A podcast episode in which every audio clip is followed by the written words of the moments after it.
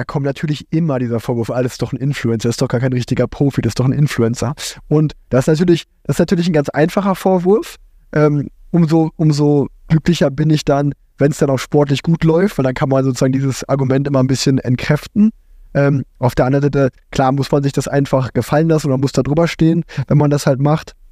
Ähm, aber wiederum, wie du gerade gesagt hast, weil auch wenn man in Zukunft schaut, gibt mir das natürlich eine, eine krasse Freiheit, weil ich jetzt äh, irgendwo in zeitnah auch an einem Punkt bin, wo, wie ich gerade gesagt habe, wenn du nicht der Tour de France-Sieger bist oder dann die verdienen natürlich Millionen, da geht es auch krass ab, dann würde ich auch sagen, komm, ich mache das, bis ich äh, nicht mehr nicht mehr Fahrrad fahren, tra trag mich vom Rad runter so. Aber ein Fahrer wie ich, wie sage ich ganz ehrlich, ich kann gut Geld verdienen, aber ich kann mit meiner Radkarriere nicht aussorgen damit.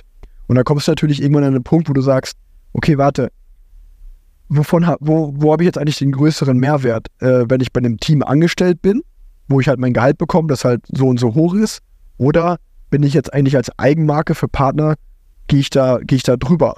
Also bin, bin ich da vielleicht sogar Mehrwert, gerade wenn man Ideen hat, wenn man Bock hat auf Projekte.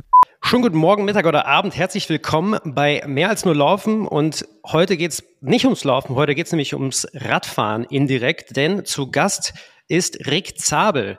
Rick, äh, Radsportprofi, seit Jahren, schon seit Jahren am Start, äh, auf Instagram am Start, Content Creator und ist quasi so ein Hybrid aus Profi-Radfahrer und Influencer slash Content Creator. Ich, ich sag mal eher Content Creator als Influencer.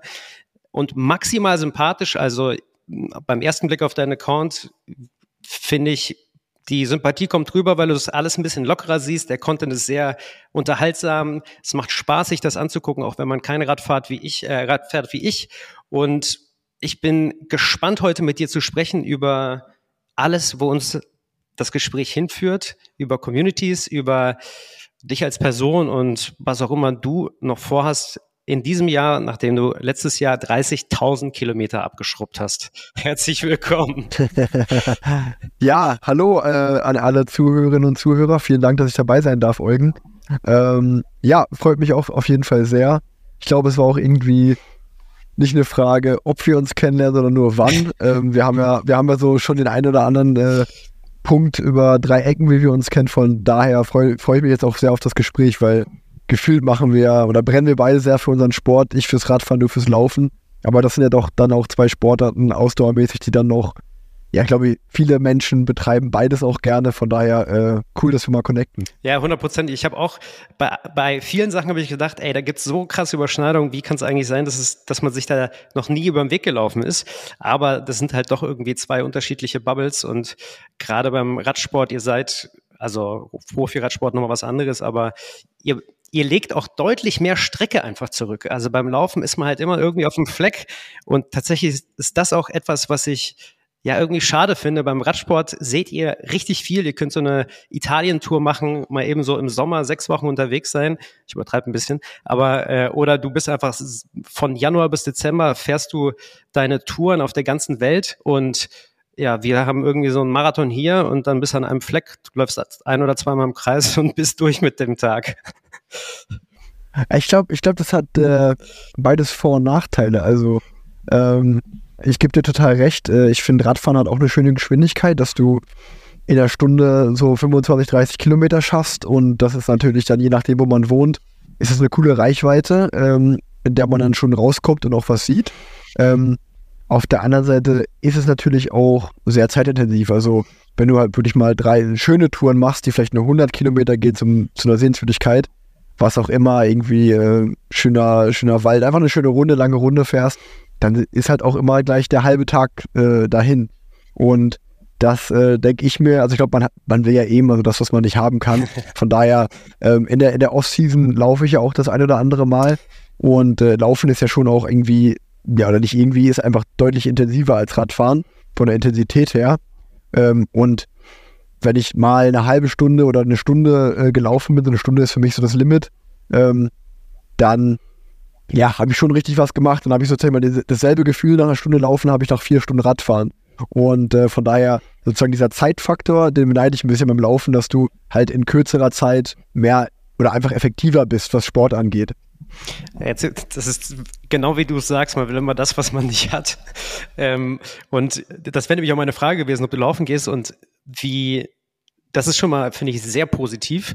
Also ich fahre Fahrrad aber eher so mit einem Fixie durch Berlin. Das ist nochmal was anderes. Aber wie, also machst du es als an, also als Alternativsport, als Ausgleich, weil eigentlich würde ich jetzt einfach mal sagen, es ist ja nochmal, du hast gerade eben gesagt, es ist eine ganz andere Belastung, du brauchst viel mehr Erholung. Für die Gelenke ist es viel intensiver. Ja. Also wie, wie kam es dazu? Oder also ich freue mich natürlich, aber wie kommt es dazu, dass du dann läufst in der Offseason? Ah, das ist einfach so ein, so ein Klassiker. Also ich würde sagen, Laufen ist schon ein Klassiker in der Offseason. Ähm, diese, dieses Jahr war, also jetzt, äh, meine letzte Offseason war jetzt im Oktober, November, ähm, war das erste Mal, dass ich äh, nicht gelaufen bin, seit langem, ähm, weil ich in dem, in der Offseason davor, da war ich ja auch äh, bei unserem gemeinsamen Freund Paul in LA, mit dem bin ich viel gelaufen und dann ist genau das, was du gesagt hast, ich ich habe halt natürlich irgendwie so das Herz und die Lungen, um laufen zu gehen. Das habe ich schon, die Ausdauer. Aber meine Knie, Beine, das ist halt das gar nicht gewöhnt. Und nicht nur, dass ich einen abnormalen Muskelkater erstmal habe am Anfang, wenn ich dann so, ja, einfach öfter laufen gehe, kriege ich dann halt richtig Knieschmerzen und habe mir so ein bisschen so Knieschmerzen mit aufs Rad auch mitgenommen. Und äh, dann war ich sozusagen, okay, davon lasse ich dieses Jahr so ein bisschen die, die Finger. Ähm, aber ich habe einen Teamkollegen, Mike Woods, der dieses Jahr eine Tour de France-Etappe auch gewonnen. Und der ist äh, ja professioneller Läufer gewesen, bevor der Radprofi geworden ist in Kanada und hat auch so, glaube ich, so 10 Kilometer, so die Distanz, so alle kanadischen Rekorde noch, äh, wenn ich da richtig informiert bin. Und mit dem habe ich mal länger äh, geredet und der meinte so zu mir, ey, Radfahren ist ja wirklich eine gelenkschonende Sportart. Ähm, und wenn eher sozusagen Radfahrern, die anfangen wollen zu laufen, da hat er wirklich so gesagt, das, das, kann man halt eigentlich so gar nicht ernst nehmen als Training, aber er meinte, wenn du deine, deinen Körper daran gewöhnen willst, gehst du die erste Woche dreimal fünf Minuten laufen, die zweite Woche gehst du dreimal zehn Minuten laufen, die dritte Woche gehst du dreimal 20 Minuten laufen und so weiter halt einfach, dass du sozusagen wirklich ganz langsam steigerst, dass der, dass der Körper sich dran gewöhnt. Aber ja, so in meine, meine Offseason geht halt nur drei Wochen. Das heißt, wenn ich dann dreimal fünf Minuten laufen gehe in der ersten Woche und dann in der dritten Woche dreimal 20 Minuten, dann kann ich es halt auch direkt sein lassen. So, weißt du, dann denke ich mir, ja gut, für, für effektiv zwei Stunden laufen in drei Wochen, dann kann ich es auch sein lassen. So. Ja, fair, fair. Aber ist es beim, ist es beim Laufen, ach, beim Laufen, ist es beim, beim Radsport anders? Also kannst du, würdest du sagen, jetzt für einen Anfänger, geh aufs Rad und kannst direkt loslegen, weil, weil es eben gelenkschonender ist? Ja, also für, für den Körper, ich, also was so, was so Muskelkater und Gelenke und äh, Schmerzen angeht, würde ich schon sagen, dass Radfahren da sehr gut zum Körper ist. Also du hast natürlich erstens den Luftdruck in den Reifen, wo du total regulieren kannst mit. Also umso weniger Luft du fährst, umso mehr Schläge werden ja einfach durchs Rad abgefedert. Das heißt, äh, umso mehr Komfort hast du. Und die einzigen Schmerzen, die du wirklich beim Radfahren bekommst, würde ich sagen, ist, wenn du falsch auf dem Rad sitzt. Das ist wahrscheinlich eh äh, wenn ich, bevor ich mal richtig laufen würde, müsste ich auch erstmal so eine Laufdiagnostik machen, weil ich total uneffektiv wahrscheinlich auch laufe und dann müsste ich auch rausfinden, also da hätte ich dann schon den professionellen Anspruch auch, was ist der richtige Laufschuh für mich und wie ist der Laufstil, wie kann ich den verändern, dass der effektiv ist. Und ähnlich ist es halt auch beim Radfahren, dass es gibt natürlich so ein paar Grundregeln, so Pi mal Daumen, setzt dich so aufs Rad, dann läuft es schon, aber eigentlich sollte man beim Radfahren keine körperlichen Schmerzen haben und es sollte sehr komfortabel sein und wenn man aber irgendwie, ja, nach einer gewissen Zeit Schmerzen in den Schultern bekommt oder in den Knien, was auch immer, das ist eigentlich immer ein Zeichen dafür, dass man irgendwie falsch auf dem Rad sitzt, so dass es in der Position Rad fährt, die halt einfach nicht gut für den Körper ist. Das sollte man eigentlich vermeiden. Von daher würde ich sagen, wenn man erstmal losfährt und die Position stimmt einigermaßen, dann hat man zumindest mal keine Probleme groß mit Muskelkater oder einfach Gelenke, äh, Körperstellen, die einem krass wehtun. Außer der Arsch vielleicht, der Popo. der, der, wenn man wenn es ungewohnt ist, um da zu sitzen, man muss sich so ein bisschen Sitzfleisch antrainieren. Das, äh, das kann natürlich mal unangenehm sein am Anfang. Oder wenn das Polster nicht gut ist. Oder so, genau. Eine gute Hose wäre auch zu empfehlen. Wie ist das bei der, also du bist schon viermal bei der Tour de France gefahren. Wie, ich habe mir die Doku angeguckt, die echt Laune macht, aber auch sehr, sehr, also ich weiß nicht, hast du die gesehen? Ist die, ist die authentisch? Ja. Ist das, ist das so intensiv, so knackig, wie, wie es darüber kommt? Und ich meine, man fährt da ja täglich und wie, wie ist es sozusagen als Profi dort am Start zu sein und jeden Tag ohne Erholung wieder an den Start zu gehen? Also die Doku ist heiß diskutiert in der Radszene, weil es ist halt so, jede Medaille hat zwei Seiten und so ist es bei der Doku auch. Einfach natürlich, dass äh, der Radsport und äh, die Tour de France die, die Bühne bei Netflix bekommen. Das ist natürlich mega, weil es natürlich ganz viele neue Leute erreicht, die man so nicht erreichen würde. Das heißt, von daher darf man eigentlich gar nichts Schlechtes darüber sagen. Wenn man jetzt aber total abnerdet und ich würde sagen, da, da neigen wir Radsportler und die Radszene neigt auch gerne mal dazu, dann, ähm, ja, dann ist sie natürlich so ein bisschen von der Machart umstritten, weil ja, die ist schon ein bisschen drüber, ne? Also es ist schon so sehr Netflix-mäßig so auf Stürze ausgelegt und auf Action ausgelegt und die Stories, die erzählt werden, was ich natürlich total verstehe, wenn man, ich meine, wir beiden, äh, wir beide kreieren ja auch Content, dann muss man ja auch so ein bisschen Gespür dafür haben, okay, was ist interessant äh, und alles, so ist es da natürlich auch. Ähm, aber wo es für mich dann manchmal, und das ist jetzt schon wieder sehr nerdig, wo es bei mir halt manchmal so ein bisschen blöd aufgestoßen ist oder was ich nicht so cool fand, war, dass einfach manchmal, ich habe ja die Etappen live gesehen und wie es dann in der Doku wiedergegeben wurde, war teilweise ein bisschen verfälscht. Also, dass sie so Attacken oder die haben halt so künstlich Spannung reingebracht, die eigentlich im echten Moment gar nicht mhm. so war. Also, die haben teilweise ein bisschen gefaked so. Und da war ich so, also war, so war das Rennen halt gar nicht. ähm, und, und der größte Kritikpunkt war eigentlich, dass ähm, das Team Jumbo Visma, die ja auch die Tour da gewonnen haben, die werden so als die Heroes dargestellt. Und der Tadej Pogacar, der junge Slowene, der dann Zweiter geworden ist, der wird so ein bisschen so der, als der Darth Vader dargestellt äh, im Radsport. Und, und eigentlich ist es genau andersrum. So Pogacar ist so total beliebt und ist voll der coole Typ und den mögen, den mögen einfach alle, ähm, weil er halt auch ja, äh, super lässig einfach ist und viel Spaß mitmacht. Ähm, da hatte aber einfach, das Team hat einfach nicht zugelassen zu filmen, von daher wird er so ein bisschen böse dargestellt. Und das Team Jumbo Visma wird so super sympathisch dargestellt. Und die sind eigentlich eher unbeliebt in der Radszene. Von daher war das manchmal so ein bisschen Tatsachenverdrehung. Aber ja, das war jetzt schon wieder sehr nerdig.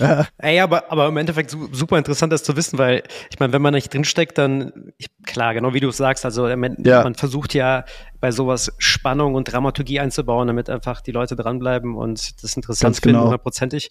Aber ähm, wie es im echt ist, ist ja nochmal was ganz anderes. Deswegen so deine, deine Sicht der Dinge zu, zu hören, ist ja umso spannender. Aber sozusagen bei der Tour de France geblieben, wie gibt's viele, die so locker sind wie du?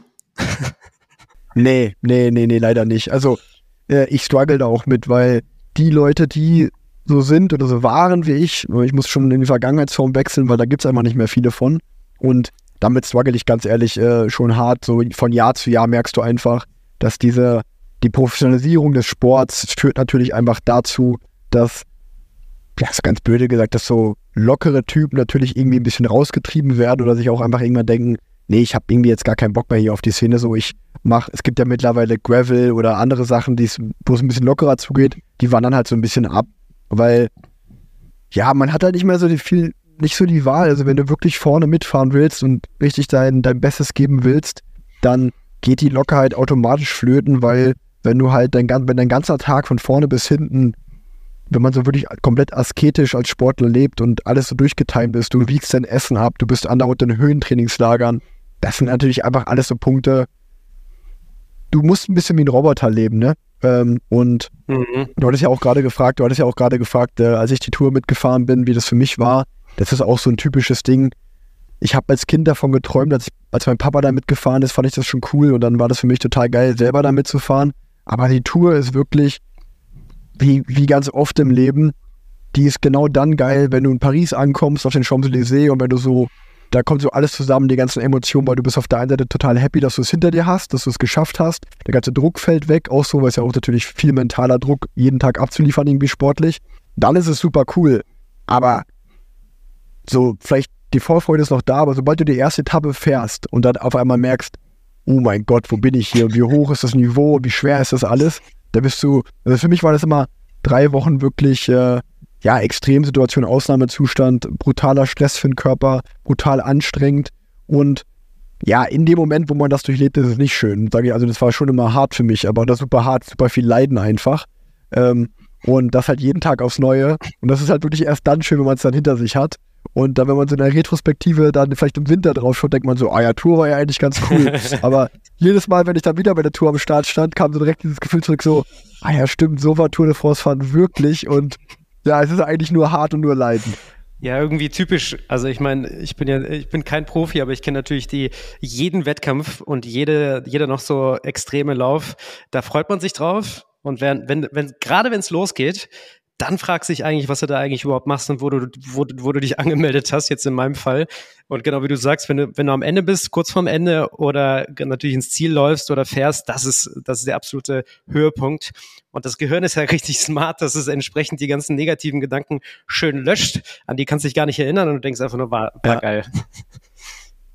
Ja, so sieht's aus. So, so ist eigentlich, also viele Radrennen sind mittlerweile so, aber die Tour ist halt nochmal besonders so, weil da hast du wirklich auch das Gefühl dann, Deswegen auch die ganzen Stürze, weil da hast du auch wirklich oft das Gefühl, okay, jetzt machen deine Mitstreiter wirklich auch ihre, ihre Gehirne aus so ein bisschen. Da, da ist dann. Und wenn du, wenn du halt gewinnen willst, musst du halt wahrscheinlich auch so fahren. Dann musst du halt in die Kurve reinfahren und sagen, mir ist scheißegal, wenn ich jetzt stürze, so, aber wenn ich nicht stürze, kann ich halt die Etappe gewinnen. Und sobald du halt eine Sekunde drüber nachdenkst, ist natürlich schon wieder zu spät so.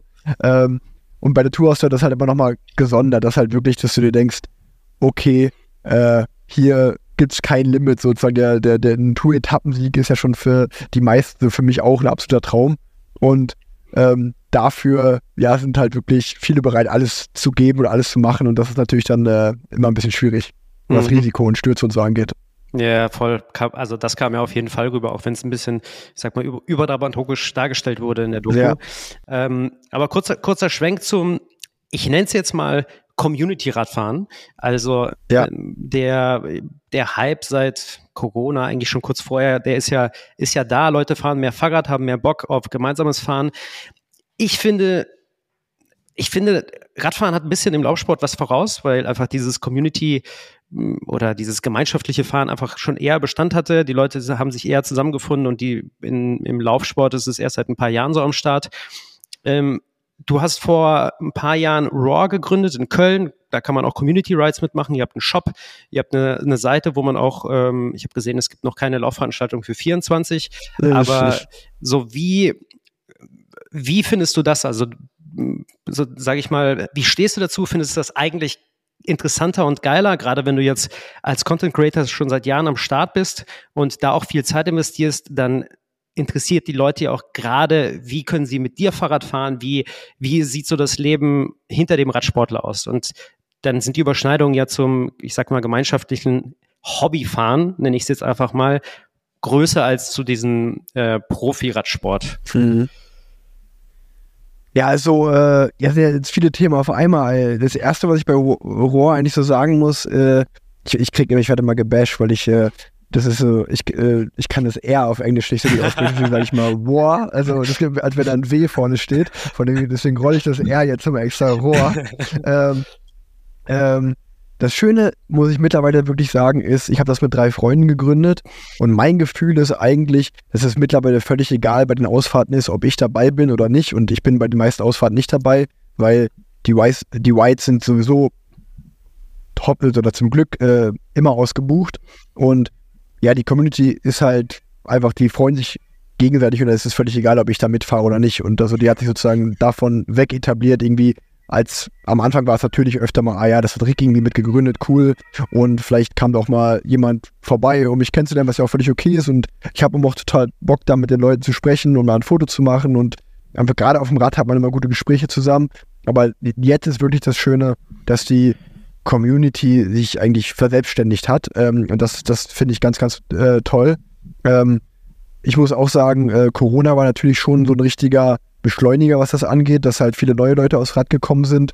Und genau da äh, setzt eigentlich äh, Rohr an, dass eigentlich wir viele Anfänger abgreifen, so bei, bei, bei Rookie Rides und so. Und ähm, wir denen irgendwie so eine, ja, einen, einfach eine Anlaufstelle bieten, wenn man Bock hat, Rad zu fahren, äh, dass man mal vorbeikommt ähm, und auch das, wie man in der Gruppe fährt, wie man sich da verhält und so, dass sowas erklärt wird. Und ähm, das, das finde ich extrem cool, weil jetzt die Leute, die schon im Verein sind oder schon länger Rad fahren, die würden, ich würde sagen, die kommen jetzt nicht unbedingt zu unseren Rides, und es sind schon wirklich Leute, die eigentlich so mit dem Rennsport an sich wenig zu tun haben, sondern einfach Bock auf Radfahren haben. Das finde ich halt gerade cool, dass wir neue Leute damit erreichen. Und mir war es halt schon immer wichtig, so ein, oder ich habe mich im Radsport aber wohl gefühlt, weil ich habe vorher Fußball gespielt, dann bin ich irgendwie in den Radverein gekommen und dann waren es halt für mich die Menschen. Und äh, heutzutage würde man sagen, die Community, die ich auf Rennen und so getroffen habe, ähm, die mich in diesem Sport, ja, da ich habe mich da zu Hause gefühlt, ich habe mich da wohl gefühlt und deswegen bin ich bei dem Sport geblieben. Und das war eigentlich, das war in erster Linie das Gefühl, was das Gefühl, was ich dabei hatte beim Radfahren mit den Leuten Rad zu fahren, was mich so begeistert hat. Und es war gar nicht so wichtig, ob ich jetzt beim Rennen erster, zweiter, dritter, vierter, fünfter werde, ähm, sondern einfach das Gefühl, geil, ich treffe wieder meine Kumpels am Wochenende, ich habe meine zwei, drei Kumpels im Verein, mit denen ich unter der Woche Rad fahre. Das war es für mich mehr. Und diese gemeinsamen Ausfahrten, jetzt in Köln, äh, vor allen Dingen, wo wir, wo wir gebased sind, ähm, zu veranstalten, dieses Gefühl da an andere Menschen weiterzugeben, denen auch vielleicht ein bisschen zu helfen. Darum geht es mir äh, vor allem und das klappt sehr, sehr gut. Ähm, wir haben, wir haben Rohr eigentlich damals gegründet. Also wir, das war, das ist auch witzig, weil das ist eigentlich, eigentlich sind wir so vier Jungs, wir sind da komplett ohne Plan rangegangen, haben da mal eine GmbH gegründet und es ging irgendwie so los. Das ist so ein bisschen Fluch und Segen zugleich bei uns, würde ich sagen. Ähm, weil eigentlich war die Anfangsidee einfach nur ein Radsportcafé so Radfahren, Kaffee trinken gehört irgendwie so zusammen und in Köln hatte kein Radcafé. Das ja in Berlin gibt es ja ganz viele Rafa und äh, nur mal so als Beispiel genannt. Mhm. Wir waren so, ja, eigentlich Köln, Köln gibt es auch viele, die Radfahren, wir brauchen das hier. Und dieses Radcafé, Radkneipe, ähm, das hat sich dann irgendwie so verselbstständigt, dass wir irgendwie irgendwann viel mehr Merch gemacht haben oder viel mehr Ausfahrten gemacht haben, als eigentlich dieses Café-Thema geworden ist. Ich würde da irgendwann noch gerne mal zurück ähm, auf den Grundgedanken, dass man so eine, so eine Anlaufstelle bietet. Ähm, also haben wir ja, äh, wir sind ja bei, bei Ryzen zu Hause, äh, sozusagen, wir sind mit im Laden drin. Ähm, aber ich würde eigentlich so diese, diese klassische Radsportkneipe, Radsportcafé, da würde ich schon auch äh, irgendwann gerne nochmal hin. Ähm, aber ja, äh, bei mir ist auch so, so viel auf der Pfanne, von daher bin ich eigentlich froh, dass die anderen drei mir so den Rücken frei halten. Und mit, mittlerweile muss ich ganz ehrlich sagen, bin ich da eigentlich nur noch wie so ein kleiner Winkeronkel. Also ich komme mal ab und an mal vorbei, fahre ein White mit, äh, hab dann, hab dann Spaß. Und ähm, wenn ich irgendwie im Hintergrund mal connecten kann, äh, irgendwie die Community mit irgendeinem Partner, einer Marke, mache ich das gerne. Aber so äh, ganz, ganz viel zu tun habe ich da jetzt gar nicht mehr, gar nicht mehr. Aber ich bin umso, umso mehr stolz, dass ich irgendwie das vor ein paar Jahren mit gegründet habe. Ich finde ich finde gerade das Geile oder den Punkt, den du ganz am Anfang gesagt hattest, das heißt, du, dir gibt es viel, wenn du gerade diese Rookie Rides hast und den Leuten oder den gerade den Anfängerinnen, Anfängern, ja, die an die Hand zu nehmen und denen halt zu erklären, wie, wie das überhaupt läuft, wie das geht. Das ist ja, ich finde, gerade das, was heutzutage auf der, in ganz Deutschland irgendwie fehlt, weil du hast halt diese ganz alteingesessenen mhm. Vereine, die halt ja. ein bisschen altbacken sind. Äh, ich gehe jetzt stark davon aus, dass das in alten Radsportvereinen ähnlich war. Ja, leider ist. sehr. Und sozusagen da eine, eine Fläche zu bieten, beziehungsweise ein Ort, dass Leute an den Start gehen können, ist ja das, also ich weiß nicht, wie, wie das bei dir ist, aber ich höre auf jeden Fall raus, dass du, dass dir das auch was gibt, wenn Leute wegen dir anfangen, Rad zu fahren.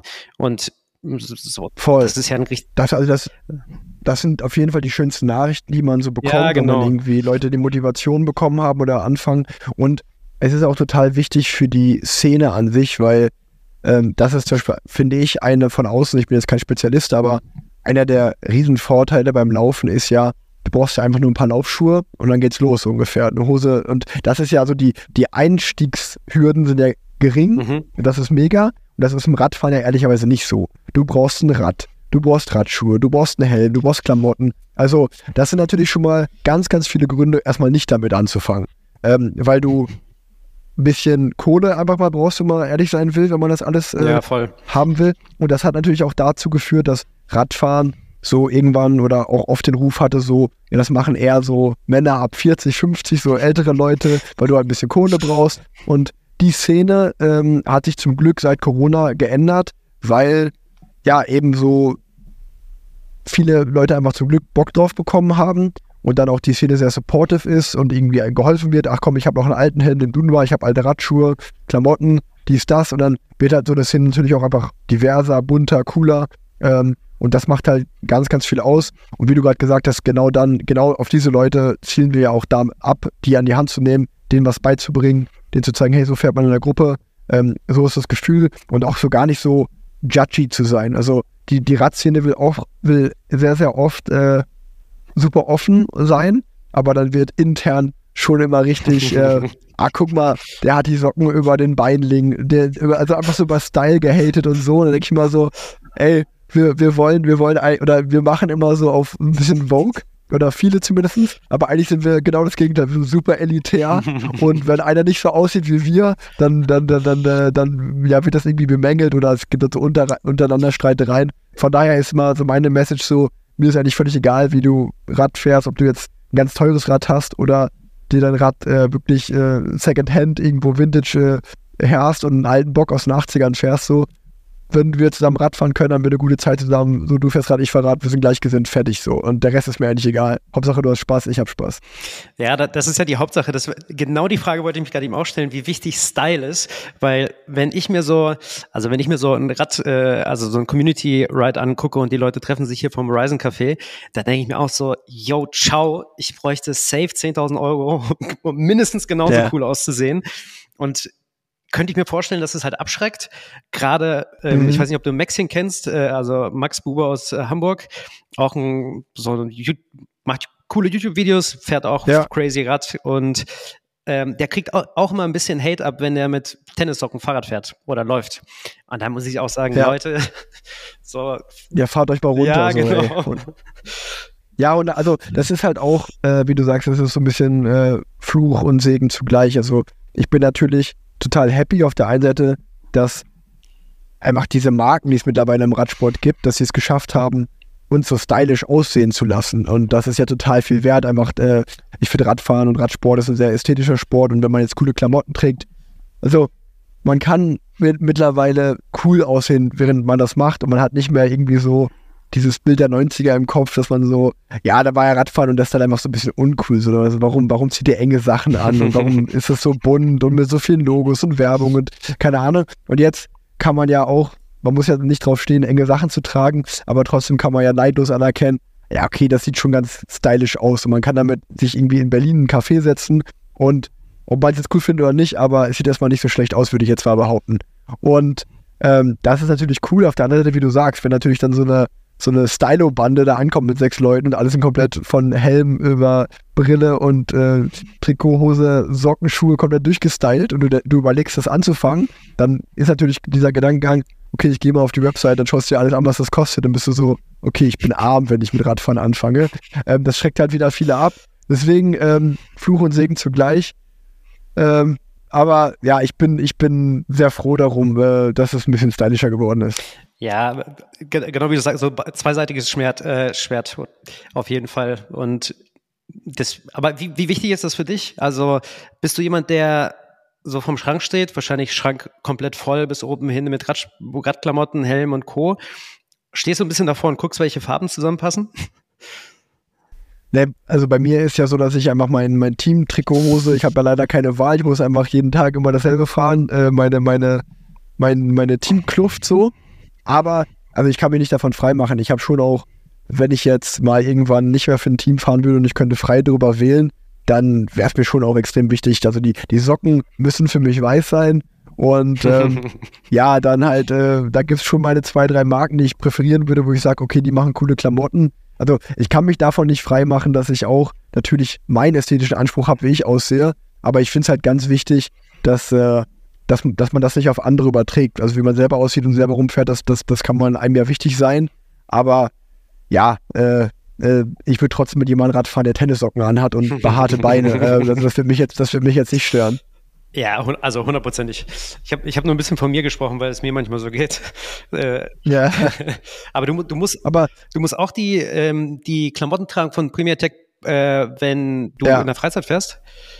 Ja, immer, immer. Ah. Also das, das ist beim, beim Radfahren äh, ist es so, dass ähm, du ja, mein Leben gehört meinem Team eigentlich. Also auch bei jedem, bei jedem privaten Partner und allem, meine Image-Rights gehören halt dem Team. Und äh, das heißt, ich muss das Team bei allem fragen, äh, was ich mache. Äh, immer so, wie man seine Eltern also ein bisschen mal Erlaubnis fragt, darf ich das machen? Und das das ist, äh, also ich habe sehr Glück, deswegen kann ich da gar nichts Schlechtes sagen, weil mein Team ist sehr kulant und die verstehen, glaube ich, so ein bisschen auch meinen Werten in Social Media und sind da eher sehr supportive. Das ist auch einer der Gründe, warum ich genau für das Team fahre, weil die da eigentlich cool sind. Ähm, weil ja, man muss ehrlicherweise sagen, 90% der anderen Teams, äh, die würden einfach sagen, nee, äh, das geht alles nicht. Und dann könnte ich halt das, was ich mache, einfach alles nicht machen. Das heißt, so, so Partner wie Breitling, so, so wie Breitling, und, und Fingers crossed, genau. dass es bald auch Red Bull ist. Äh, das, das, das, ist dann eher tabu für, für andere Profifahrer. Ja, ja, das, das, ist, äh, das ist so. Leider ja. Aber du, ich habe, weil wir gerade über Vereine geredet haben, wie ist es denn im Laufsport? Weil im, im Radfahren ist es definitiv so, dass es ein krasses Problem ist, ähm, dass wir halt die breite oder die breite Masse kommt jetzt sehr in den Sport und viele Leute, die darauf Bock haben, aber wir haben überhaupt keinen Nachwuchs zum Beispiel. Und ja, für den Nachwuchs brauchst du halt Vereine. Und also eigentlich das, was wir gerade besprechen, dass es so Community gibt, dass es so ganz viele Events für jeder, also bei, im, im, Radsport heißt es immer so Jedermann-Rennen, ähm, also einfach so Events, dass du ohne Lizenz oder sowas einfach an Rennen auch teilnehmen kannst.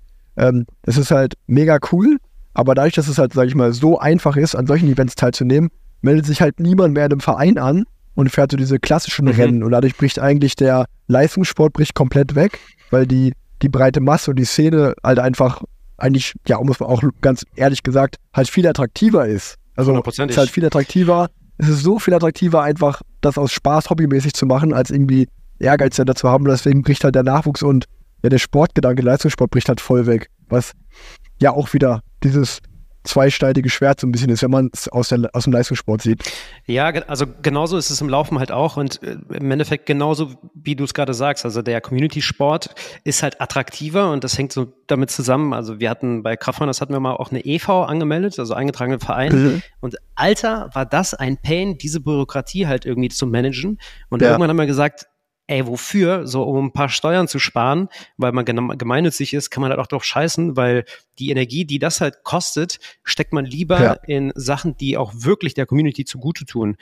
Und gerade ich, so, ich erkläre mir das dadurch, dass ich meine, Deutschland Bürokratie, so wir alle kennen es, die ganzen Behörden und Co., da entwickelt sich alles sehr langsam weiter. Es entwickelt sich weiter, aber halt schon sehr langsam. Mhm.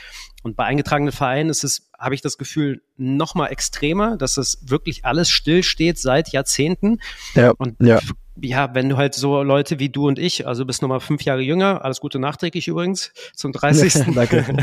Äh, und wenn so Leute wie du und ich ähm, also Frage für gleich wahrscheinlich, so wie, wie bei dir die nächsten Jahre aussehen, aber angenommen, du sagst dann, yo, ich habe Bock, äh, weiter mit Content äh, zu machen, habe Bock auf meine Partner und so, wirst du jetzt ein, gehst in einen Verein oder gründest einen Verein? Wahrscheinlich nicht, weil das einfach viel zu starker Hackmack ist. Und stattdessen ja. heutzutage machst du halt eine, machst du Instagram auf, machst einen Account auf, nennst dich, äh, keine Ahnung wie, ja, Raw oder eben Kraftrunners ja. und sagst, jo, wir treffen uns dann den Datum an dem Ort und zu der Uhrzeit und die Leute sind am Start ohne Anmeldung.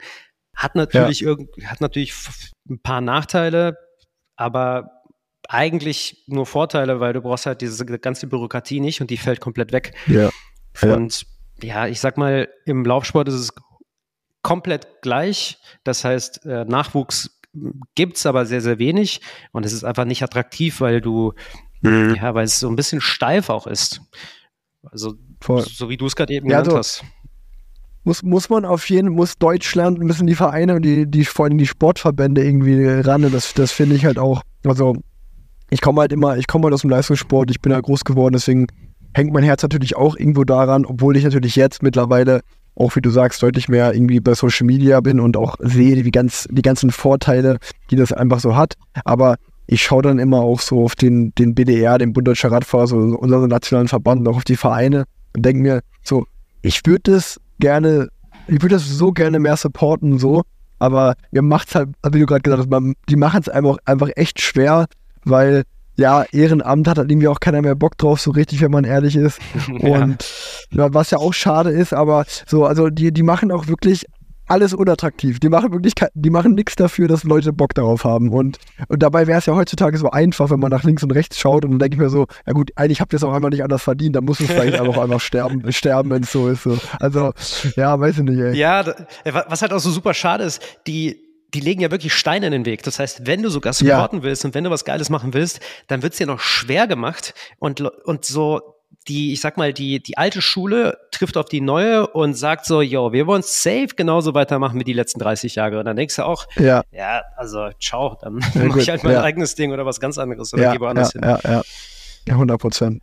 Ja, Hey, also es muss sich ja wandeln, sage ich mal, beziehungsweise ist halt die Frage, so ist es, sind diese Vereine wirklich notwendig, ähm, beziehungsweise kann man kann man das irgendwie umgehen, indem gibt dem Ganzen noch ein paar Jahre und die Leute finden irgendwie eine Krux, trotzdem die Vereine anzumelden und so ein bisschen laissez-faire das Ganze zu veranstalten. Ja, wir werden es sehen. Aber ein, genau, eine Frage zurück noch. Du hast gerade eben gesagt, so wenn ich, ich finde, ich habe es irgendwie rausgehört und das ist auch, mit dem Faktor rechne ich auch immer. Wie viel Kilometer sind so das Äquivalent zum, vom Laufen und dem Radfahren? In meinem Kopf sind es immer vier, weil ich vom Triathlon rechne.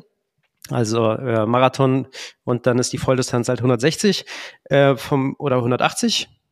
Ich weiß nicht. Ja, 160. 160, genau. Ja. Mm. Und Jetzt ist die Frage, bei 30.000 Kilometern 20, 2023, wenn ich, wenn ich das durch vier teile ungefähr, sind 7.500 Kilometer das Äquivalent vom Laufen. Wie, also, du saßt schon ein paar Stunden auf dem Fahrrad, ne? Ja, äh, ich glaube 918 waren es genau.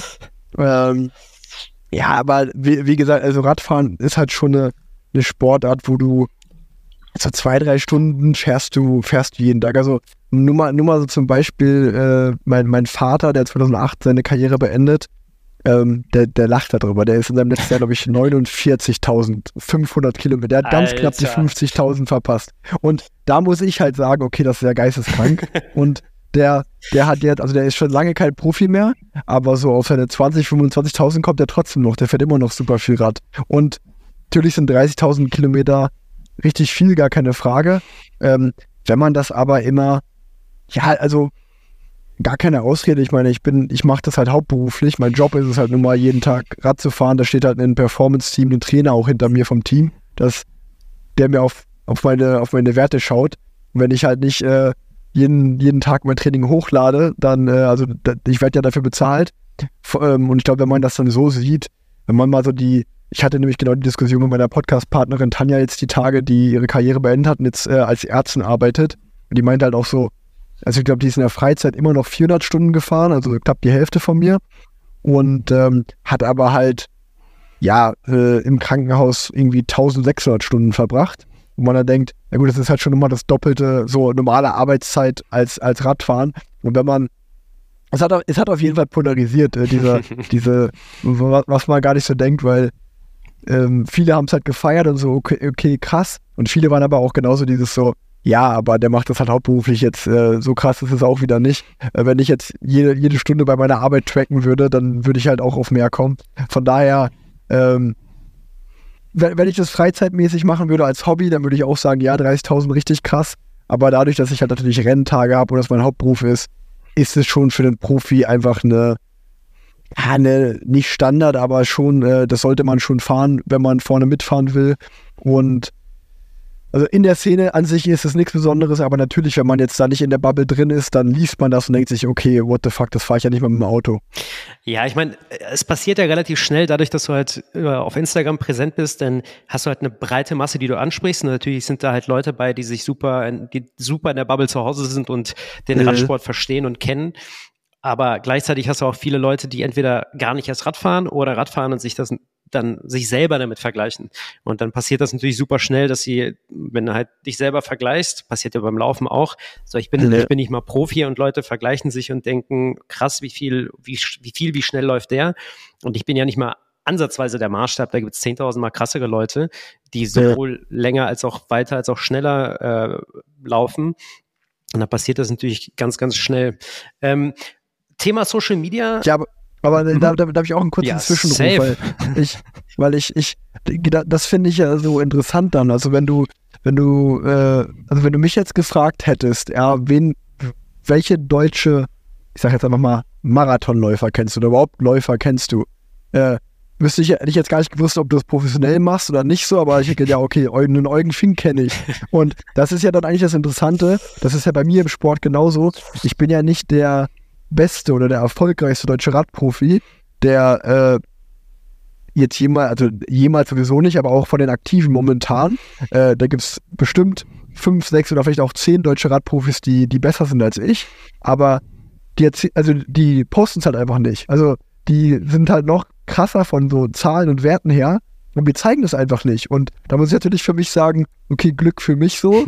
Ich kann das vielleicht auch besser aufbereiten und die Geschichte besser erzählen. Aber da denke ich immer so, warum macht ihr das denn nicht? Ähm, also, also das frage ich mich an. Deswegen bei dir dann halt auch so, wahrscheinlich vergleichen sich die Leute dann mit dir, weil du es auch einfach zeigst und du sagst halt einfach und dann hat man halt einen Vergleichswert oder man hat halt jemanden, wo man sagt, okay, krass, der ist krass, irgendwie, den kann ich mich vergleichen und die wissen gar nicht, dass es, oder vielleicht wissen die es, aber da gibt es halt noch krassere, aber die zeigen das halt immer nicht und die sagen das halt einfach nicht und da denke ich mir so, okay, äh, ja, äh, warum erzählt ihr eure Geschichte nicht? So, dann, dann wäre da wahrscheinlich einfach noch eine größere Awareness darüber, aber gut für uns. ja, ja, safe, hundertprozentig. Das ist ja im Endeffekt, also äh, schwierig da eine, eine Antwort zu finden, warum Leute das nicht posten. Ich habe also ich habe mit vielen Leichtathletiken schon gesprochen in der Vergangenheit und viele tun sich richtig schwer damit. Also ich muss ja auch natürlich sagen, so jetzt früher habe ich mich auch schwer getan, mich selber zu filmen beim Laufen. Hat sich irgendwie, war ich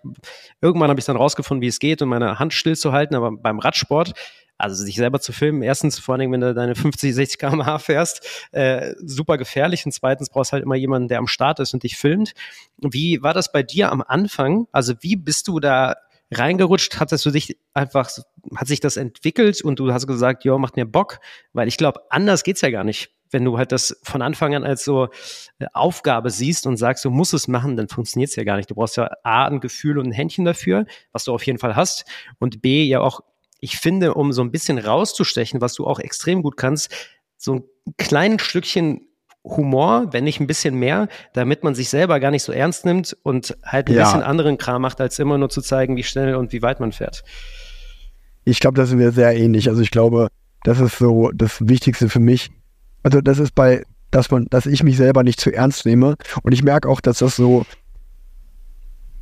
wenn ich auf Menschen treffe, die sich sehr ernst nehmen, dann merke ich, dass ich damit auch schwer klarkomme, weil dann neige ich natürlich extrem dazu, die so ein bisschen hops zu nehmen und, und, und ähm, mir da so einen Spaß draus zu machen. Das kommt immer nicht so gut an. Aber gut, das ist eine, das ist eine sehr persönliche Geschichte. Ähm, na, wie, wie, wie hat das angefangen, die Entwicklung? Ich habe da, äh, ich habe, äh, wir hatten dieses Jahr einen Live-Podcast, da kam genau diese Frage und äh, dann, dann habe ich zurückgedacht äh, und ähm, ich habe mich, konnte mich daran erinnern, äh, das ist jetzt schon wieder ein paar Jahre her, ich glaube, das war 2017 im Dezember Trainingslager mit meinem damaligen Team, Team Katjuscha Alpezin hieß es. Und da hatten wir damals einen Influencer eingeladen, Guillaume Lacasse hieß es, ein Franzose, der einfach aus Spaß Rad gefahren ist. Und der hatte 40.000 Follower, meine ich damals. Und es war komplett geisteskrank, so in der Radszene. Und äh, ich glaube, ich war damals der, der dritt- oder viert, sozusagen meistgefolgteste im Team ähm, mit 13.000 Followern und habe das aber wirklich, also damals habe ich Instagram so benutzt, um Bilder zu bearbeiten eigentlich. Also da habe ich ein Bild gepostet, dann war das auf dem Handy gespräch, habe ich es wieder gelöscht, so weißt du? Also auf Instagram gelöscht, nur damit ich es in meiner Camera Roll bearbeitet hatte. So, so habe ich Instagram genutzt. Und und ähm, also da habe halt natürlich ab und an mal was gepostet, aber hab da, was ich jetzt auch im Nachhinein denke ich mir so, Alter, hätte ich da einfach 2012, ich habe mich 2012 da angemeldet. Wie viel Potenzial. So, ja, so und hätte einfach, das denke ich mir so oft, 2012 habe ich mich angemeldet und dann so 2018 habe ich angefangen, dass, wo ich mir dachte, okay, ich mache da jetzt mal was draus. Und einfach hätte ich einfach sechs Jahre früher damit angefangen, wo, wo, wo man hätte sein können. Aber naja, das war eine andere Geschichte. Ja, ja, auf, jeden Fall, auf jeden Fall war dieser Guillaume Lacasse im Trainingslager und ich bin nicht drauf, darauf klargekommen. Ich dachte so, warte mal, der fährt keine Rennen, so, der wie kann das sein? Warum, warum ist der, um zwar einfach sozusagen, warum ist der bekannter als fast alle in diesem Team hier, aber der macht das überhaupt nicht professionell. Und dann hat der äh, von sich aus, der war eingeladen, weil wir hatten damals Sponsoren, die sozusagen das Potenzial relativ früh erkannt haben und gesagt haben, mir Social Media ist wichtig. Ähm, und der hat einfach von sich aus gesagt, hey, ich kann so eine Social Media Schulung mit euch machen. Und von den 30 ah. Fahrern im Team war ich der Einzige, der hingegangen ist. Das war sozusagen wie so ein, frei, wie so ein freiwilliges Modul im Trainingslager. Und niemand ist da hingekommen. Und da habe ich mit ihm lange geredet. Und ähm, dann hat er gesagt, du, ich kann dir mal so eine Präsentation anfertigen, so für deinen Account. Damals waren so zum Beispiel so noch Hashtags total wichtig, dass du so mhm. Hashtags benutzt, die so, wenn, so in meinem Fall, mein, mein Account ist 13.000, hat 13.000 Follower, dann muss ich auch Hashtags nehmen, die so zehnmal, also 130.000 Mal benutzt wurden. Dann hat er mir so Hashtags gegeben, die so in der Radbubble oft benutzt werden, die so wichtig sind. Und er hat mir so eine Präsentation für meinen Account gemacht auf was ich achten muss, regelmäßig posten und so eine Sachen. Und habe mir einfach erstmal so eine, ja, einen Werkzeugkasten an die Hand gegeben, ein Verständnis dafür. Dann habe ich damit mal so ein bisschen angefangen. Ging, glaube ich, im ersten Jahr der Account irgendwie von 13 auf 30.000 Follower und ich dachte so, krass, ich habe den einfach mehr als verdoppelt, einfach nur weil ich so zwei, drei Ticks, Tipps verfolgt habe und habe dann aber gleichzeitig gemerkt, ah, warte mal, irgendwie ähm, kriege ich jetzt, wenn damals war Canyon der Radsponsor, wenn das neue Rad zur Tour rausgekommen ist, obwohl ich nicht der Teamkapitän war, wurde ich gefragt, Erik, willst du das Rad fahren und kannst du da mal ein Video mitmachen? Und dann war ich so, ah, warte mal, das ist ja total interessant für Partner, das ist wiederum ein Vorteil für mich.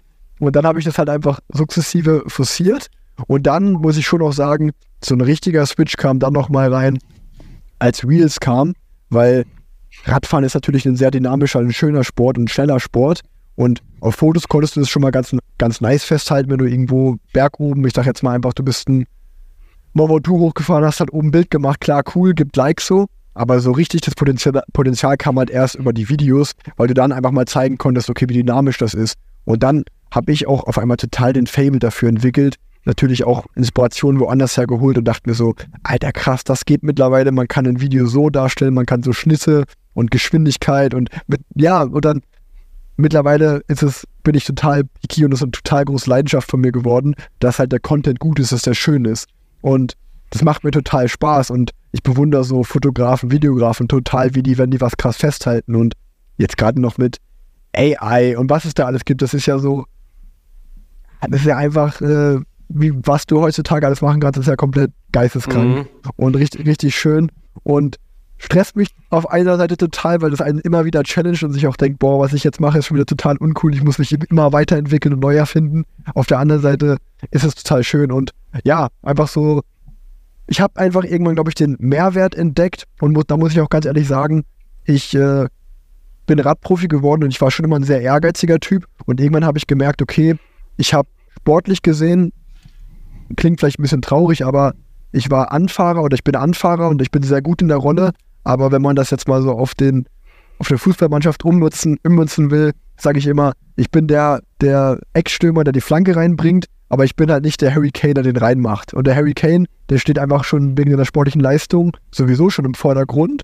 Und da muss ich schon sagen, da habe ich mir schon immer gedacht, so, wäre schon geil, der Sprinter zu sein, der, der hier gewinnt, die Rennen, der dann auch, weil Radfahren ist ein Teamsport, aber im Endeffekt geht nur einer aufs Podium. Und dann dachte ich mir so, oder so, dachte mir schon so, ja, wär, ich wäre schon geil, der Typ zu sein, der aufs Podium geht. So. und irgendwann ist dann so Social Media wie so ein bisschen so Ersatzerfolg, sage ich jetzt mal, geworden, dass ich mir dachte, okay, ich bin zwar nicht der erfolgreichste Fahrer im Team, aber ich bin der populärste oder ich bin der, der die Anfragen bekommt von Partner. Und das war dann mal komplett, ehrlich gesagt, einfach so wie so ein Ersatzerfolg für mich. Und ja, umso mehr, umso mehr das gekommen ist, umso mehr habe ich das auch forciert, dann einfach, weil ich den Mehrwert da gesehen habe und mich auch einfach, ja, dass mich da mir den Erfolg vielleicht teilweise geholt habe, den ich vielleicht in den Rennen oder in der Radszene nicht hatte.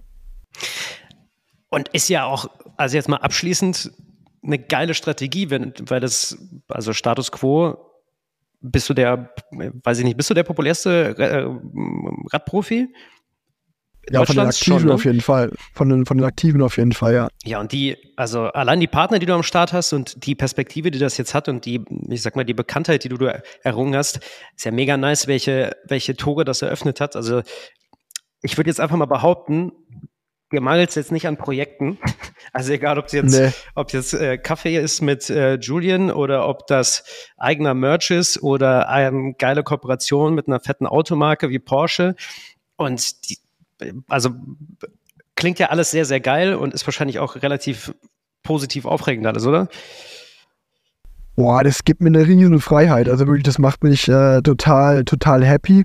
Und da sind wir wieder auch bei, bei, es hat halt jede Sache hat einfach zwei, zwei Seiten. Ne? Also auf der einen Seite ähm, bin ich total glücklich und happy darüber.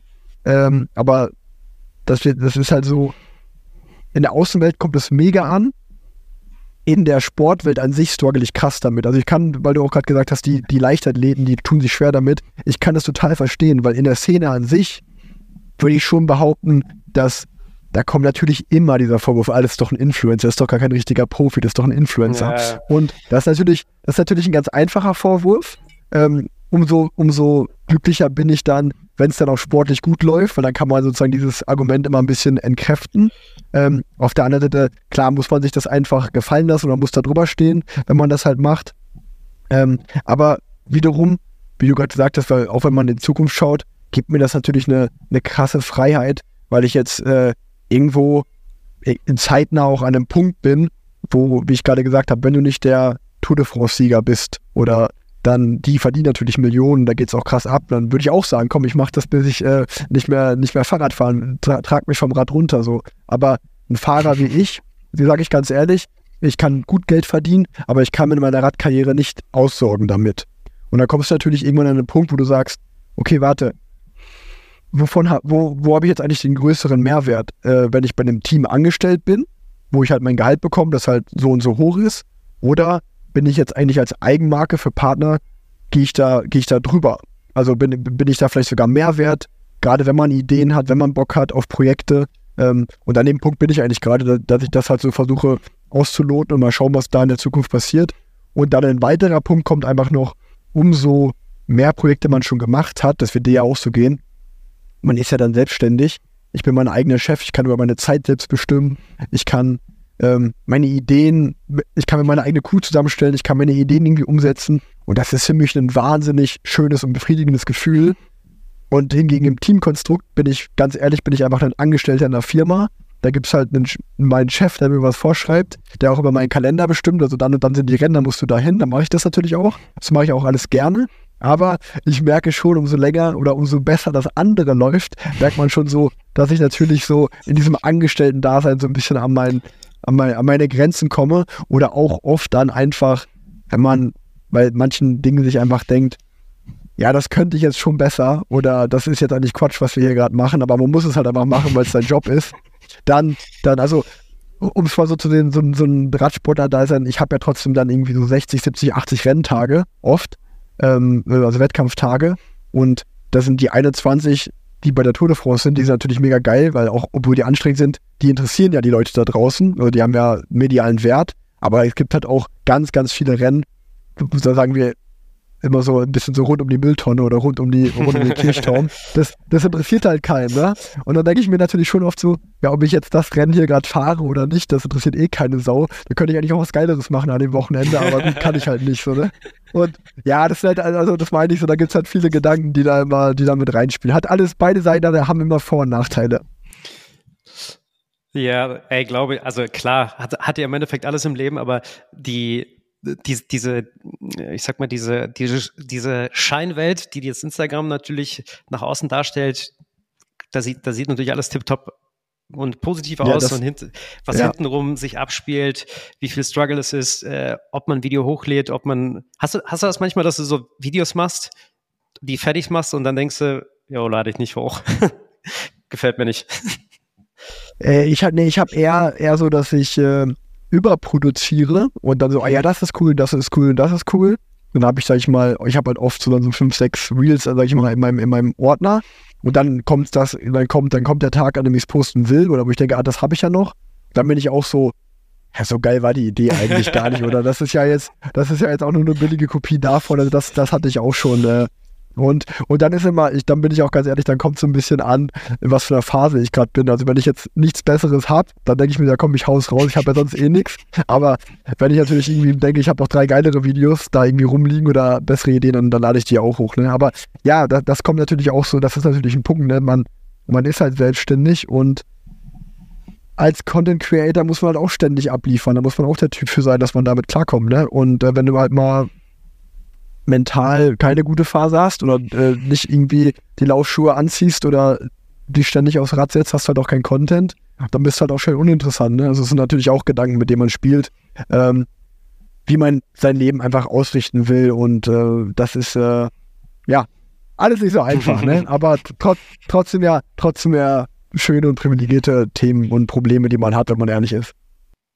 Ja, ja, komplett. Hast du, hast du das auch? Also du, du hast in irgendeinem Podcast mal gesagt, dass äh, Fahrradfahren für dich Therapie ist, also jetzt nicht klassischerweise Therapie, sondern eher so, dass du so mm, Sachen mit dir selber ausmachst. Du bist ja, ne, sitzt ja mhm. relativ viele Stunden auf dem Fahrrad, wie wir gerade eben gehört haben. Kommen bei dir da auch die meisten, oder was ist die meisten, aber kommen bei dir da die Ideen? Reflektierst du da über Sachen, die du mal gesagt hast, die mal passiert sind, die bevorstehen, wenn jetzt so eine Partnerschaft mit Red Bull am Start ist und du hast einen wichtigen Call, gehst du den so durch, weil du einfach richtig lange Zeit hast und richtig lange auf dem Sattel sitzt?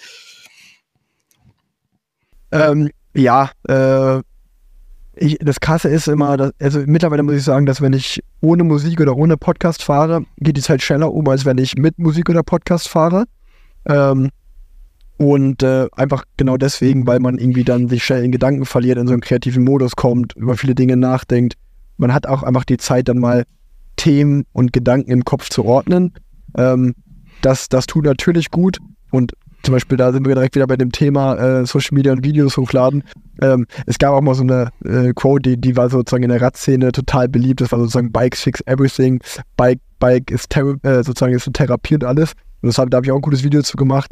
Und es gab natürlich halt dann auch, viele haben es gefeiert und viele waren auch so, ey Leute, lasst euch nicht so eine Scheiße erzählen, sozusagen Fahrradfahren ersetzt keine Therapie und wenn man mentale Probleme hat, so das hilft dir dann nicht. Und dann war ich so, ja, das wollte ich auch damit gar nicht sagen. Ich wollte ja eine andere nicht. Message schon. Ja, ist ja wie auch, wie auch immer. Aber genau, ich, ich, kann, ich kann für mich sagen, dass es mir einfach gut tut. Ähm, ob äh, es dann eine Therapie ist, für mich persönlich kann ich sagen, ja, natürlich äh, eine Therapie nicht in dem Sinne, wenn man wirklich äh, mentale sich ungesund fühlt oder Probleme hat, ähm, dann sollte man wirklich eine richtige Therapie machen. Aber ja, äh, so salopp dahergesagt, wenn man jetzt nicht jedes Wort auf die Goldwaage legt, kann ich schon für mich sagen, Radfahren tut mir einfach gut.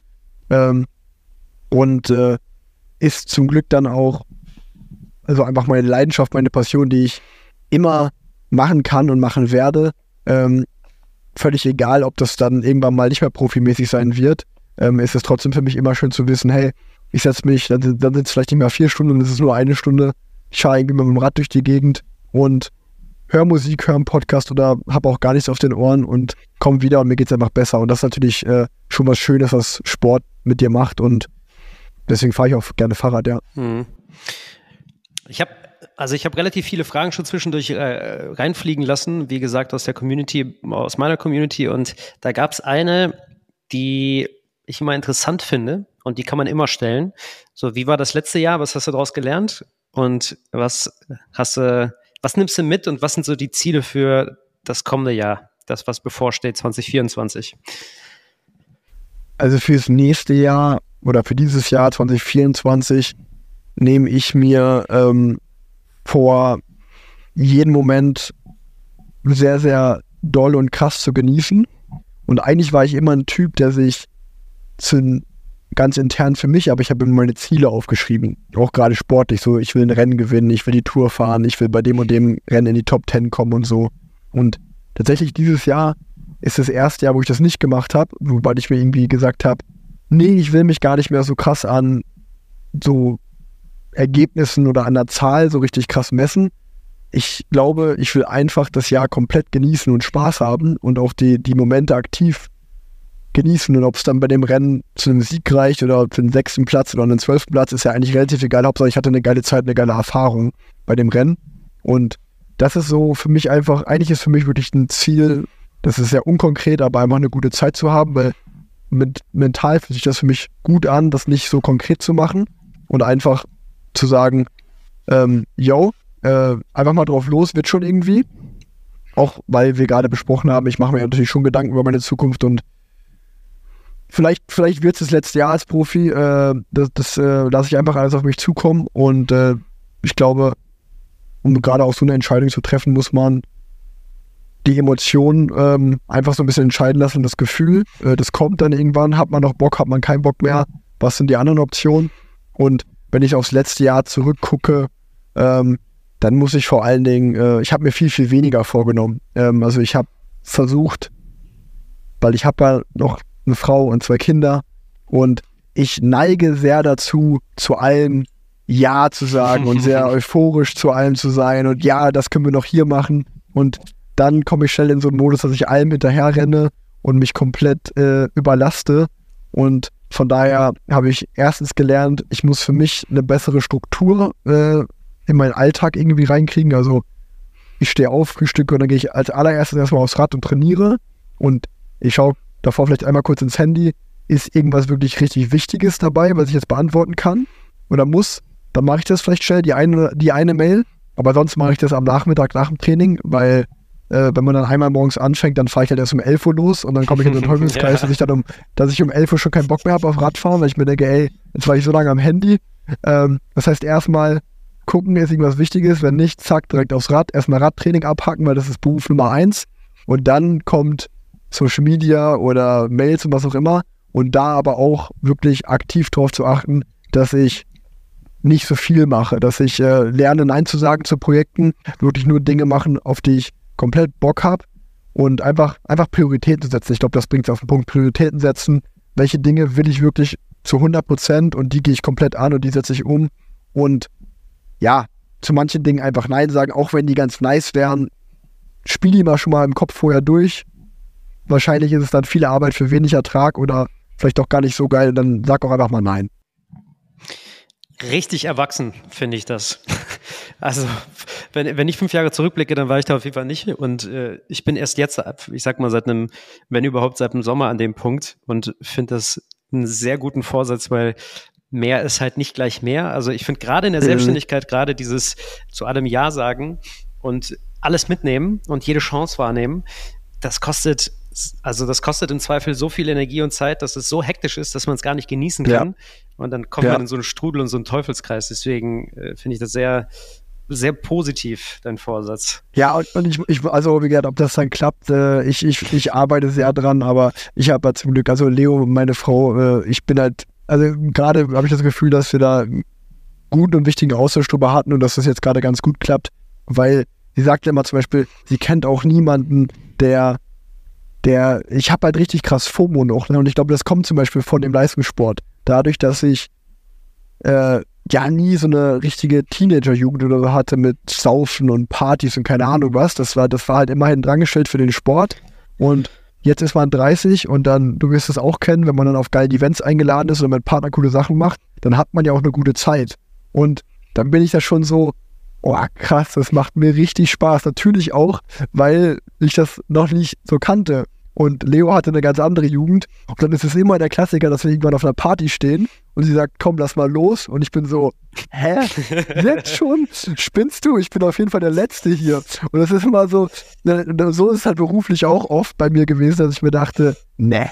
Und wenn ich jetzt, ich muss jetzt die Extrameile gehen. Und äh, ja, das ist halt für mich auch noch teilweise schwer, das so zu lernen. Also ich, das ist ein Prozess auf jeden Fall. Ja, auch gleichzeitig auch Fluch und Segen. Ne? Also wahrscheinlich wärst du auch ja. nicht dort, wo du bist, wenn du diese Extrameile nicht immer gegangen wärst. Aber jetzt noch so, wenn du sagst, du machst das jetzt seit ein paar Jahren, diese Content Creation, Radsport-Profi bist ja. du eh schon seit zahlreichen Jahren.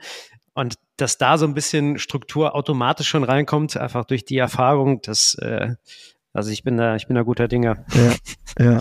Ja, schauen wir mal. Ich, ich hoffe es auch, ja.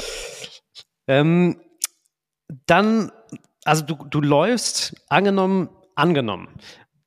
Nächstes Jahr ist deine, oder dieses Jahr ist deine, dein letztes Jahr äh, beim, beim Profi-Radsport. Hast du dann Bock auf einen Halbmarathon oder Marathon? Safe. Also, das ist auch so ein Ding, äh, da, da ist nicht die Frage ob, sondern die Frage ist wann. Geil. Ähm, ich bin, ich bin äh, auf jeden Fall komplett heiß darauf, nach der, nach der sportlichen Karriere alles Mögliche auszuprobieren und auf jeden Fall Marathon laufen gehört auf jeden Fall auch dazu. Also die, ich denke, das ist eine Erfahrung, die man da, die man mal gemacht haben muss. Ähm, Gerade nach der Karriere muss man ja, oder nach der Leistungssportkarriere muss man ja eh irgendwie so ein abtrainieren, in Anführungszeichen. Und so sehr ich Radsport liebe, und das werde ich auch sicherlich, ob das auf einem Gravelbike, einem Mountainbike oder einem Rennrad ist, völlig egal, das werde ich irgendwie sicherlich weitermachen. Aber da kam mein Papa zum Beispiel wieder ins Spiel. Der hat eigentlich seine Karriere aufgehört aber irgendwie auch nicht so. Also der, auf der einen Seite bewundere ich das als Sportler, dass ich mir denke, so krass, der hat Radfahren ist wirklich Nonplusultra für den, absolute Passion und jeden Tag Radfahren immer noch total geil. Und auf der anderen Seite denke ich mir so, ja, es gibt auch schon noch viele andere Dinge, die man machen könnte an Sport und warum machst, warum machst du das nicht mal? Von daher versuche ich da eine gute Balance zu finden. Natürlich immer noch Rad zu fahren, aber ich habe definitiv Bock, richtig, richtig viele andere Sportarten auszuprobieren und ähm, ja, laufen und äh, einfach mal einen Halbmarathon vielleicht zum Anfang und dann irgendwie einen Marathon. Ähm, und das muss ich auch, euch auch einfach sagen. Ich bin natürlich auch, äh, wenn ich Paul folge und ich habe euch dieses Jahr bei der Challenge Rot gesehen ich, oder der, der Berlin-Marathon. Das sieht natürlich auch einfach super geil aus. Und da denke ich mir so, ja, hätte ich schon Bock drauf, auch mal Teil davon zu sein. Du bist jederzeit willkommen, Rick. Also, ja, das, sag einfach Bescheid. Das freut mich. Du hast auf jeden Fall immer hier einen Platz in Berlin oder, oder sonst wo. Ähm, hat dir hat dir Paul von, war, war das schon da am Start oder war das, nachdem ihr euch, äh, nachdem ihr da den Berg hochgesprintet seid? Challenge Grün, sagt ihr das was? Nee. Okay. Leider nicht. Okay. Aber klär mal. Wir, wir wollen, also Challenge Rot war geil und dieses Jahr wollen wir unsere eigene Challenge machen. Und die ist in Grün. Das ist ein Ort direkt da um die Ecke. Da gibt es auch einen See. Und da wollen wir also Volldistanz-Triathlon machen. Paul fängt schon an zu trainieren. Der hat ja seine Challenge jetzt im Januar äh, gestartet. Und ja, die, die ist im Sommer. Und dann wollen wir mit so einem kleinen Kreis von, weiß ich nicht, 20, 30 Leuten da einmal ein Volldistanz-Triathlon mit ein bisschen, aber also allen voran Spaß, weil das hast du wahrscheinlich ja mitbekommen, Challenge Rot war geil, war nice, aber da gibt's ja auch so die beiden Parteien und die beiden Seiten, die mich in Birkenstocks im Marathon eher ein bisschen, das ein bisschen fehl am Platz äh, geheißen haben. Und ich fand es witzig, ich fand es richtig witzig. ja, ey, ich, ich glaube, ich glaub, aber das, das ist halt automatisch so, dass je, je extremer oder je dümmer die Aktion und gerade im Sport, dann hast du halt die, diejenigen, die das sehr ernst sehen und entsprechend judgen. Ähm, aber und da kommt man nicht drum herum. Außer. Ja, aber da sind, da sind wir ja bei dem Thema wieder, dass, dass man sich nicht so ernst nehmen sollte. Und du kannst, den Spiel, du, du, kannst den Spiel ja auch umdrehen. Also ich glaube, äh, euer, euer Video hatte ja irgendwie über zwei Millionen Aufrufe, wenn ich das richtig in Erinnerung habe. Ich habe das ja schon verfolgt. Und ähm, zeig mir irgendeinen Challenge-Rot-Athleten, der mehr Aufrufe bei dem Video hatte. Glaube ich, gab es keinen. Und wenn man es dann auf, auf diese Weise spielt, ist es ja der erfolgreichste, also war das der erfolgreichste Teilnahme, wenn man das mal aus dieser, auf der, aus der Reichweite sich zieht. Und dann, dann kommst du halt diesen ernsten Erfolgsmenschen mit sowas und dann habe ich halt auch kein Gegenargument. Das, das mag ich dann auch mal ganz gerne. Ja, aber so Also von daher, von daher hat er schon gut abgeliefert. Ja, also das geht ja genau in die gleiche Richtung, was du auch gesagt hattest im Radsport. Also du, du musst dich ein bisschen rechtfertigen bei den, bei den Profi-Radsportlern, dass du halt auch ein Profi-Radsportler bist und bist aber so gesehen, was das ganze Social Content Creation Game angeht, ja einfach also steht ja für sich mit deinen über 200.000 Followern und einfach deine Videos performen ja auch geisteskrank mit sechs Millionen und mehr. Also Chapeau. Danke, danke dir. Erik? Ja, also Challenge, Challenge Krön haben wir, haben wir jetzt gar nicht mehr drüber geredet. Also äh, ich habe schon noch mal vor, diesen Sommer die Tour de France zu fahren. Von daher wird's wenn wir, wenn's ein, wenn, ein, ich sag mal so, je nachdem, wann das genau ist und äh, wenn ich Zeit habe, bin ich am Start. Aber nur wenn, vielleicht, vielleicht könnt ihr eine Ausnahme machen, dass ich nicht schwimmen und Radfahren muss. dann, könnt machen, da, dann machen wir, äh, schwimmen und laufen, meine ich. Ähm, dann, dann machen wir, wenn ihr, wenn ihr mir äh, zwei Mixed-Leute an die, an die Hand gibt, dann mache ich eine Mixed-Staffel mit. Ähm, dann übernehme ich die 180 Kilometer Radfahren. Ähm, und, und, und wenn das nicht geht, dann bin ich einfach 2025 dabei. das ist doch ein Deal. Anfang Juli ist das. 6.7. Ja, dann bin ich, ja, falls ich die Tour de France fahre, bin ich da bei der Tour. Und wenn ich nicht nominiert werde, bin ich bei der Challenge Cool. ja, ja. Dann habe ich, nämlich, hab ich nämlich nichts anderes zu tun. Deal. Geil. Sehr gut. Ey, Rick, ich, hab, ich fand's richtig nice. Ich fand's richtig schön, vor allem, dass wir uns endlich mal kennengelernt haben. Und ja, fand ich, ich auch. Bin, ich bin sehr gespannt, auf welchem Event wir uns über den Weg laufen. Und wenn es irgendwas Radsporttechnisches gibt, was nicht mit was nicht so profimäßig ist, dann bin ich vielleicht ja auch mal am Start. Vielleicht ja mit ja. Paul. Ich wollte gerade sagen, also ich glaube jetzt nach dem Podcast, äh, den müssen wir Paul auf jeden Fall schicken, den muss ich das anhören. Und äh, dann dann drehen wir eine Runde zu dritt mal auf dem Rad, äh, in Berlin oder wo auch immer. Ähm, Berlin ist schön flach, das ist ein gutes Einsteigerterrain. Finde ich, das ist ein guter Deal. Nice, dann ich wünsche dir einen schönen Start in das kommende Jahr. Ich drücke dir die Daumen, dass du jetzt noch das, ob es das letzte Jahr ist oder nicht, dass du nochmal richtig abreißt. Und Danke. natürlich viel Erfolg im ganzen Content Creation Game. Und ich freue mich, wenn wir uns das nächste Mal wiedersehen. Danke sehr. Ich wünsche dir genau das Gleiche. Ich danke dir, dass ich hier äh, zu Gast sein durfte und es war wirklich äh, Stunde für mich, richtig schönes Gespräch. Von daher großes Danke an dich. Ebenfalls. Also haut rein, danke fürs Zuhören und bis zum nächsten Mal. Ciao, ciao. Tschüss.